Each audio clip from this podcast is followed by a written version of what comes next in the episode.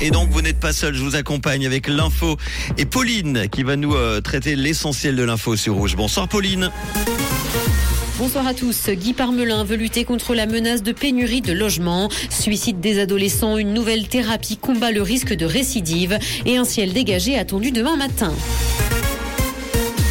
Guy Parmelin veut lutter contre la menace de pénurie de logements. Le conseiller fédéral en charge de l'économie examine des mesures pour lutter contre cette pénurie. Il estime le besoin de nouveaux logements à 50 000 par an dans le pays et veut agir sur les conditions cadres. Selon lui, une offre de logement insuffisante peut d'ailleurs limiter le développement économique. Il souhaite donc veiller à ce qu'il y ait suffisamment d'habitations à prix modéré. Suicide des adolescents, une nouvelle thérapie combat le risque de récidive. L'outil AdoASIP aide les jeunes à comprendre leur histoire autour de la tentative de suicide et à réagir si la crise se répète. Selon une étude de 2017, 10% des jeunes ont déjà eu des pensées suicidaires en Suisse dans les deux dernières semaines. Ils sont par ailleurs environ 1% à avoir fait une tentative dans les 12 derniers mois.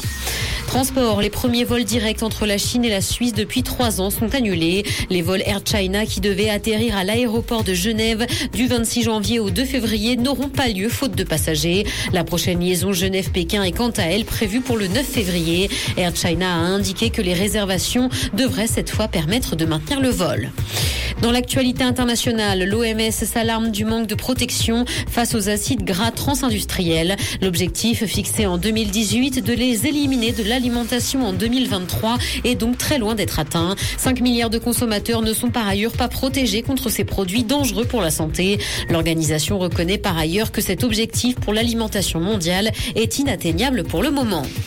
En Allemagne, les adolescents sont friands d'une application qui fait des compliments. Elle permet de complimenter ses camarades de classe de manière anonyme. Il s'agit du réseau social Slay qui gagne en popularité dans le pays. Il a été lancé en octobre dernier en Allemagne et a atteint la première place sur l'App Store seulement quatre jours après sa mise en ligne. Et il gagne également en popularité dans d'autres pays. La fille d'Elvis Presley repose auprès de son père et de son fils. Lisa Marie Presley a succombé d'une crise cardiaque le 12 janvier et des centaines de fans se sont réunis hier à Graceland pour lui rendre un dernier hommage. Des artistes étaient présents sur place, notamment Alanis Morissette ou encore le leader des Guns N' Roses.